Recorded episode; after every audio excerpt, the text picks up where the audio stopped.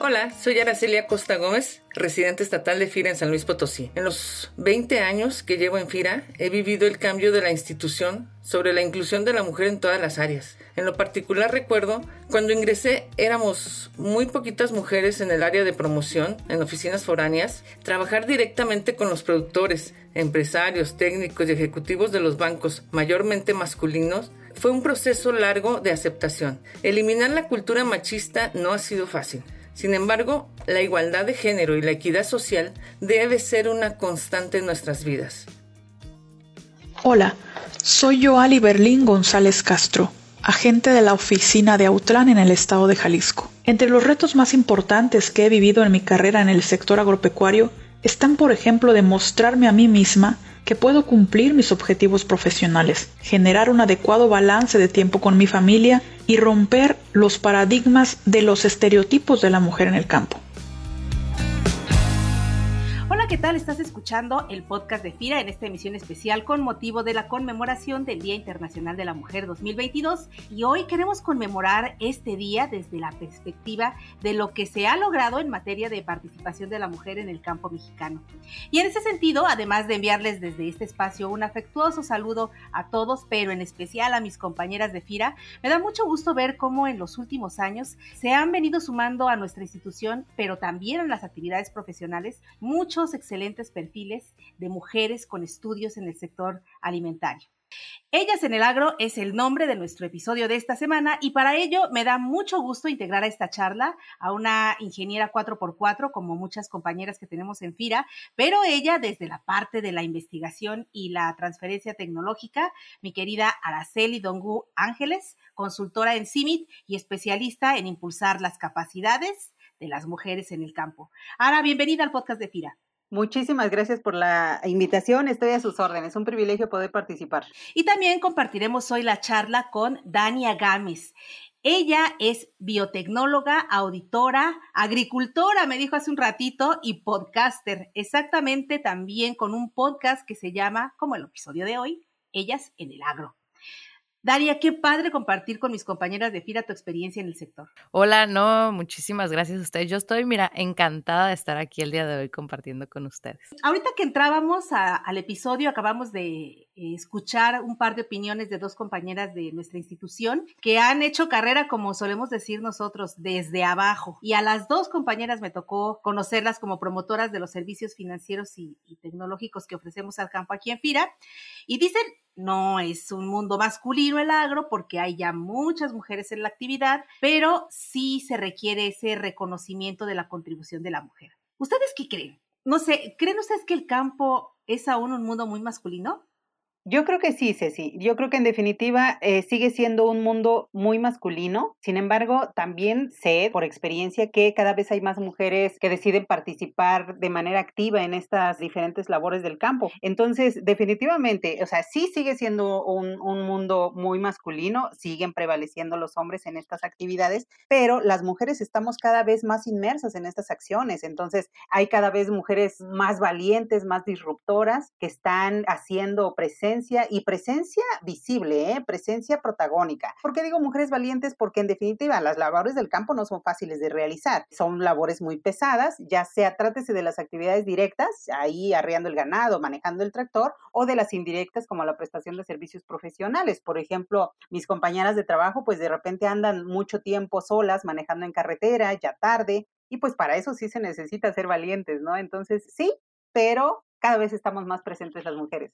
Pues yo coincido definitivamente con Ara, ¿no? O sea, cada vez figura eh, la mujer eh, en todas las partes de la cadena del sector agroalimentario, ¿no? Para mí, pues siempre, definitivamente la mano de obra es representativamente mayor en el sector primario de la mujer, una mujer jornalera. Yo creo que es algo que visiblemente siempre hemos visto, pero a niveles directivos y corporativos en los sectores eh, industriales o manufactureros de la agroindustria, no, no es tan visible todavía en un porcentaje mayor, ¿no?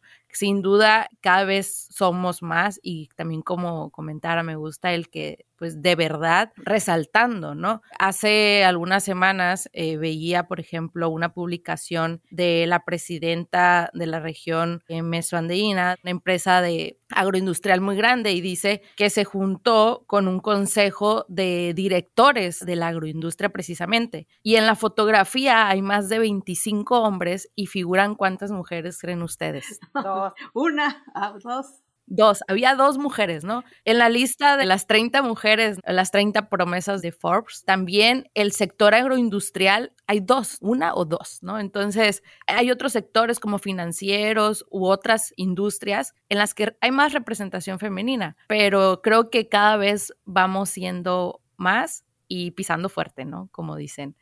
Y miren si seremos o no valientes las mujeres, porque en ese entorno varonil del mundo del trabajo y, de la actividad económica, como comentaba ahorita Dania, muchas de nosotros decimos, me tengo que reafirmar para demostrar que puedo hacerlo que puedo dar el ancho, que las actividades económicas y el mundo en general no tienen que estar etiquetadas. Esto es para hombres y esto es para mujeres. Y bueno, es, es algo bien característico de nosotras, esa parte de la lucha, esa parte de querer demostrar. Y les invito a que escuchemos en este momento a otras dos compañeras que nos comparten su opinión en ese sentido.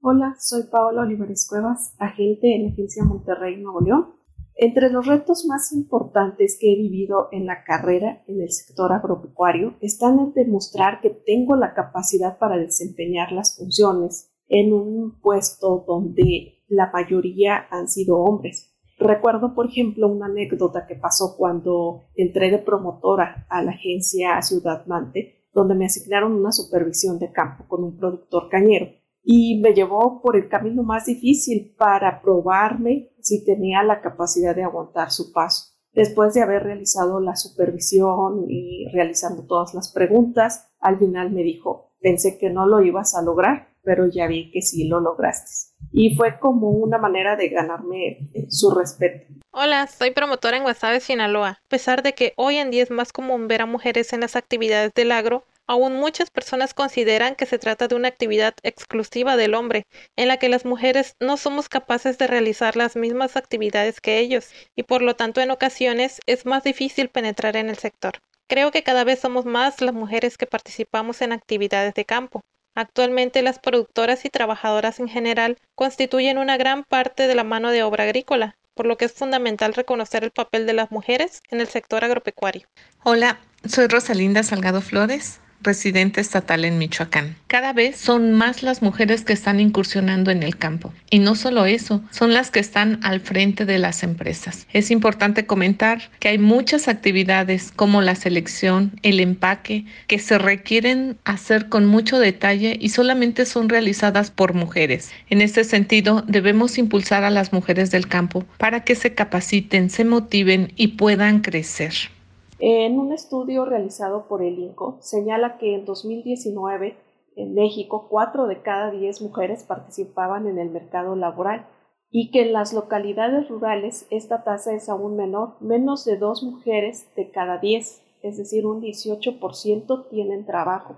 Creo que aún nos falta mucho que hacer en el diseño de políticas, programas y esquemas que propicien la integración de más mujeres en todos los eslabones de la cadena productiva de este sector tan importante y no solo en número, sino también en los puestos de decisión. ¿Qué tal? ¿Cómo ven?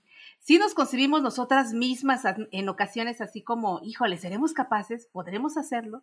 Y, bueno, eso de demostrar que si puedes es como ya la primera barrera que, que, tenemos que saltar, porque la verdad es que las mujeres en todos los ámbitos tenemos siempre primero que demostrar, lo que no sucede así de forma muy regular con los hombres. ¿O tú qué piensas, Daniel? Sí, mira, hace no mucho tiempo escuchaba algo al respecto, ¿no? Que cuando se abre una oportunidad laboral, el hombre tiende más a, aunque en capacitación o competencia no cumpla un perfil, se anima, ¿no? O sea, dice, yo voy, ¿no? Y se anima. Y estadísticamente una mujer no lo hace por ese síndrome del impostor de no sentirse suficiente, no, no, pues no cumplo un perfil o no lo hago, pero no es por la falta de competencia, ¿no? Sino precisamente el tema de que a veces no nos animamos a dar ese paso y poder hacer lo que realmente somos competentes a hacer, ¿no? Sí, yo también coincido contigo que a veces nos pasa esa parte de lo del síndrome del impostor, en donde nosotras a veces yo digo, ¿será porque somos muy, muy honestas o porque no nos animamos o por qué será, no? Pero sí, sí nos suele pasar eso. ¿Tú qué opinas, Sara? Sí, definitivamente. Creo que hace falta eso, eh, ser más eh, seguras de nosotras mismas. A mí me llamó mucho la atención precisamente eh, cuando leí que, que la esposa de, de Obama se sentía precisamente con el síndrome del impostor cuando sabemos que, vaya, primero fue Michelle y después fue el señor Obama. Y, no con este afán protagónico, sino por el hecho de que ella ya era Michelle y aún así se sentía insegura. Entonces, eh, lo que dice Dania tiene toda la razón. O sea, de repente se abren espacios de trabajo, oportunidades y por no tener esa seguridad, por toda la carga, es, no sé, ancestral, antropológica, de que siempre nos han hecho creer que necesitamos el respaldo de repente de una figura masculina, ¿no? Tan así el dicho ese de que detrás de un gran hombre hay una mujer, ¿no? De entrada la historia nos puso en la parte de atrás y yo creo que lo hemos eh, tenido tan presente a lo largo de nuestra historia como mujeres que pues eh, en esta nueva realidad en la que estamos viviendo, que ya son otros tiempos afortunadamente, pues de repente no nos las creemos, ¿no? Y son a veces nuestra propia familia la que nos dice, pero ¿cómo? ¿Cómo crees que vas a hacer eso? Eres mujer. Hace falta mucha valentía para ir marcando camino, para ir rompiendo estos techos de cristal que se han establecido y definitivamente quienes ya estamos metidas en el ajo tenemos esa enorme responsabilidad. oye, y empieza desde esa parte de, de elegir incluso la carrera, ¿no? Cuando dices, quiero estudiar eso? ¿Qué te dicen en tu casa? ¿Qué te dijeron en tu casa? ¿O era normal? ¿O dijeron, usted se dedica, mija, al campo porque nosotros también nos dedicamos al campo? Eh, pasa algo muy interesante. Yo vengo de una familia que siempre ha visto al hombre en el campo, ¿no? Eh, yo honestamente nunca crecí con la mentalidad de que yo pudiera estar algún día arriba de un tractor, porque yo nunca vi una figura femenina arriba de él, ¿no? O sea, yo iba y pues te paseas y corres y, y todo, pero nunca te visualizas haciendo esa actividad porque tú nunca visualizas a una mujer, ¿no? Y al final el ejemplo empodera, ¿no? Y el ejemplo te hace querer ser. Entonces, segmentas tal vez esa actividad como masculina cuando puede ser para todos. Fíjate, Ceci, que, que este, como dice Dania, yo no tuve esa referencia porque mi papá siempre fue obrero, mi mamá siempre fue ama de casa, pero mi mamá, pese a que no tuvo educación formal, siempre dijo, tienes que ser alguien en la vida, ¿sabes? Eh, tenía como mucha esa construcción de ser alguien en la vida, implicaba tener una carrera universitaria. Entonces, me lo repitió tantas veces cuando era niña, nosotros tuvimos una situación precaria, muy, muy, muy precaria. Entonces, cuando yo supe de la Universidad Autónoma Chapingo, fue así como que, ¡ah! ya sabes, ese rayo que cae del, del cielo, así iluminándote directamente, así lo sentí. Dije, esta es mi oportunidad precisamente de ser alguien en la vida. Entonces, honestamente, yo soy agrónomo casi por accidente, casi porque la universidad fue eh, mi única opción, literalmente, para hacer una carrera. Sin embargo, ya estando dentro de la universidad, la experiencia fue muy interesante porque nosotros éramos, que Como 38 hombres y éramos tres mujeres. Entonces era, era interesante, por decirlo menos, el ambiente, porque pues imagínate, tres mujeres, de repente estar haciendo prácticas en zootecnia, eh, pues esas siempre tienen implicaciones molestas para nosotras las mujeres, ¿no? Creo que los tiempos han cambiado, creo que cada vez estamos un poco más abiertos ya, las mentalidades de los jóvenes de ahora es diferente. Es, es, es todo un tema esto. Y, y en esta parte que dices, la tecnología, por ejemplo, porque si bien es cierto, a nosotros nos tocó toda esta parte muy práctica de hacer las cosas, de vivir la, eh, eh, la, vida universitaria, la vida escolar. Yo lo veo, por ejemplo, en la parte de las nuevas generaciones como Dania, que es muy joven, esta parte de, de la virtualidad, esta parte de la tecnología. Entonces, veo, por ejemplo, ahora bien interesante, que hay muchas chicas en, en el sector agroalimentario que manejan muy bien la tecnología, al igual que los chicos. ¿Es la tecnología un factor determinante o también es limitante para nosotras las mujeres? Yo creo que no. O sea, definitivamente no, no es algo tenemos las mismas capacidades, ¿no? Hombres y mujeres, ¿no? Aprendemos de la misma manera y al final si tenemos acceso a, la educación y a estas tecnologías, yo creo que la podemos aprender de, de, la misma manera. Y las nuevas generaciones, pues bien como dicen, ¿no? Pues ya lo traemos ahí incluido y más las que son aún más jóvenes que yo, ¿verdad? Eso es cierto. ¿Y tú, Ara, cómo vives la tecnología? Tú como mujer, ¿cómo vives la tecnología eh, ahora en el campo? Fíjate que a mí me fascina la idea de, de, jovencitas como Dania, ¿no? Que efectivamente ya nacieron con el chip, o sea, y en el medio rural, desafortunadamente, sí hay un abismo todavía, ¿no? O sea, sí, sí la, la tecnología sigue estando como muy orientada hacia los jóvenes, efectivamente, hacia los hombres. Para las mujeres, eh, sí sigue siendo eh, un poco limitado en el, en el medio rural, o sea, aunque hay cada vez más espacios, sí, o sea, los hijos, por ejemplo, nosotros de repente le decimos a las señoras, pues apóyense con su hijo para que cheque eh, la información que está en internet o para que siga esta liga o para que vea este perfil. De repente yo tengo la impresión de que a veces en el medio rural nosotras mismas como mujeres nos, nos relegamos, ¿no? Y es así como que, ah, bueno, pues le voy a decir a mi esposo o lo voy a consultar con mi esposo. Y eso definitivamente nos deja un poquito fuera de los alcances. O sea, por ejemplo, a mí no me ha tocado, no me ha tocado ver a una mujer que esté por lo menos viendo el funcionamiento de un dron fumigando una parcela. O sea, generalmente esas prácticas son, y quienes están ahí son hombres. Entonces sí creo que tenemos eh, mucho trabajo que realizar en ese sentido para tratar de que las mujeres no queden tan rezagadas en este sentido, en el tema de la tecnología. Y fíjate que interesante también lo que comentas, Ara, porque precisamente me llamaba la atención en el caso de Dania, que tiene este podcast de ellas con el agro. Que qué interesante es ver que, por ejemplo, tanto las nuevas generaciones, esta parte de la tecnología está siendo como súper bien aprovechada, pero en el caso de Dania, además eh, tiene un target específico.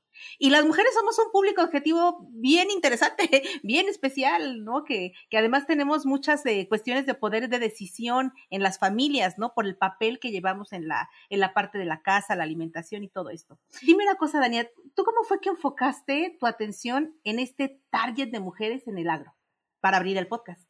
Ay, mira, te voy a contar una historia un poco breve. Yo entré a trabajar en una industria, una agroindustria precisamente. Y cuando yo entré a trabajar me di cuenta que éramos dos mujeres. Dije, yo no puedo creer que seamos tan poquitas, ¿no? Y como yo debe de haber más mujeres. Y me empecé a leer, a informar acerca del rol que jugaba la mujer en el campo. Y me encontré con un libro, fíjate, que fue un parteaguas para mí para animarme a hacer el podcast se llama Mujeres Rurales y Luchadoras. Y uno de las autores, pues precisamente era Melinda Gates. Y ella decía, ¿por qué existe una brecha de género? Y ella decía, no es porque los hombres sean mejores agricultores, sino precisamente porque un agricultor exitoso requiere muchas cosas. Buena tierra, buenas semillas, personas que le ayudan, herramientas, tiempo, conocimiento, ¿no? Y dice, y la mayoría de las agricultoras no tienen el mismo acceso a ninguna de ellas. Y da más datos, como que la Organización de las Naciones Unidas en el 2011 da un estudio que dice que los rendimientos eh, de una parcela o de un terreno de una mujer agrícola de un país en desarrollo es hasta 30% menos que la de un hombre, ¿no?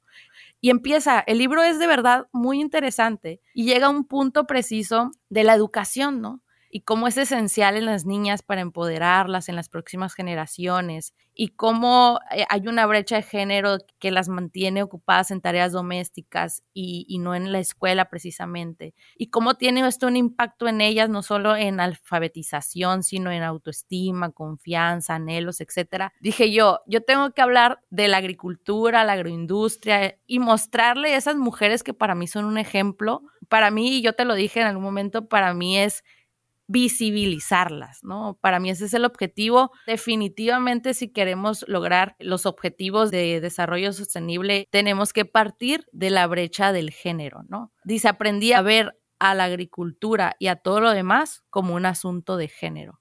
Em, quizá un poquito ya para cerrar este tema que a mí me gustaría pues hablar muchísimo, porque aparte pues estamos en el marco del Día Internacional de la Mujer y, bueno, a veces eh, a mí me gusta hablar no solamente de lo que falta por hacer, que sí es mucho lo que falta por hacer, sino también de lo que hemos logrado. Y, y bueno, ustedes que están en este mundo del sector rural y bien cerca de muchas productoras, de muchas compañeras, de muchas profesionistas, ¿cómo piensan que podemos hacer para que el rol de la mujer en el campo sea cada vez más aceptado, sea cada vez más reconocido por nuestro género par y lograr una participación igualitaria y poder además acceder a más actividades diferentes a las actividades manuales o, menos actividades operativas. Claro está también, o si la mujer tiene la aspiración a eso, porque hay quien no y, y también es muy respetable, por supuesto, ¿no? Pero ¿cómo podemos hacer para que ese rol de la mujer en el campo sea cada vez mayor?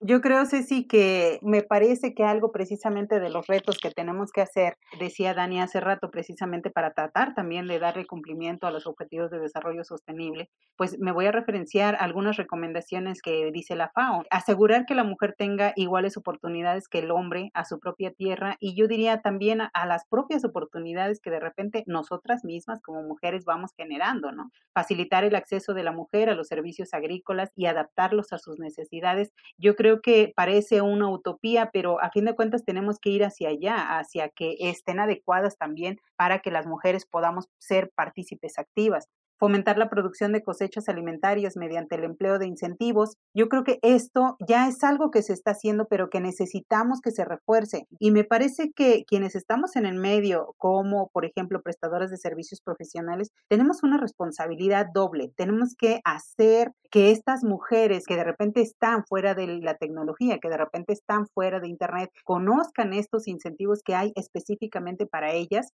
y que participen de estas oportunidades que se están abriendo. Eh, el, mismo bono de género que tiene FIRA, ¿no? Para efectos de, los eh, incentivos financieros, pues me parece que estas cosas tenemos que cacarearlas más, como se dice, tenemos que cacarearlas más, tenemos que hacer que más mujeres conozcan que hay estas opciones, que, que tienen alternativas y sobre todo también una parte fundamental, la cuestión de la sororidad. Esta palabra se ha tergiversado por momentos, pero nosotras como mujeres tenemos esa enorme responsabilidad. Tenemos que impulsar a nuestras compañeras, tenemos que hacerlas que destaquen, tenemos que infundirles la confianza y tenemos que decirles, sí puedes, vamos, no importa si te equivocas, pero equivócate sobre la marcha, no te equivoques quedándote atrás. Definitivamente tenemos que impulsar que las mujeres dejemos de estar en la parte de atrás de las acciones. Tenemos que retomar nuestro papel protagónico y no con un afán de, ay, mira, yo sí lo puedo hacer, no, sino con el afán de sumar, con el afán de que también ir generando ejemplos. No olvidar que eh, de manera tradicional, ancestral, como le queramos llamar, la mujer sigue siendo la formadora de los hijos. Entonces, Dania decía hace rato, el ejemplo arrastra, definitivamente. Definitivamente los hijos están viendo más qué es lo que hace la madre y en función de ellos reaccionan. Entonces, sí tenemos esa enorme responsabilidad. Si queremos cerrar esa brecha de la que bien nos habla Dania, tenemos que trabajar más en el empoderamiento de las mujeres, en el fortalecimiento de su autoconfianza. Incluso a veces algo tan elemental como darle un cumplido a una mujer, de verdad que es a veces lo único que necesita para decir, hey, sí es cierto, sí, es, sí puedo, sí estoy este, haciendo algo positivo, ¿no? Esa parte me parece que no debemos de dejarla también de lado, el, la parte de responsabilidad familiar que tenemos las mujeres. Y en ese sentido creo que es uno de los mayores retos para nosotras como mujeres, ¿no? Tratar de lograr ese equilibrio entre estas cuatro o cinco pistas en las que andamos, entre la parcela, entre la familia, los hijos, la propia vida personal, ¿no?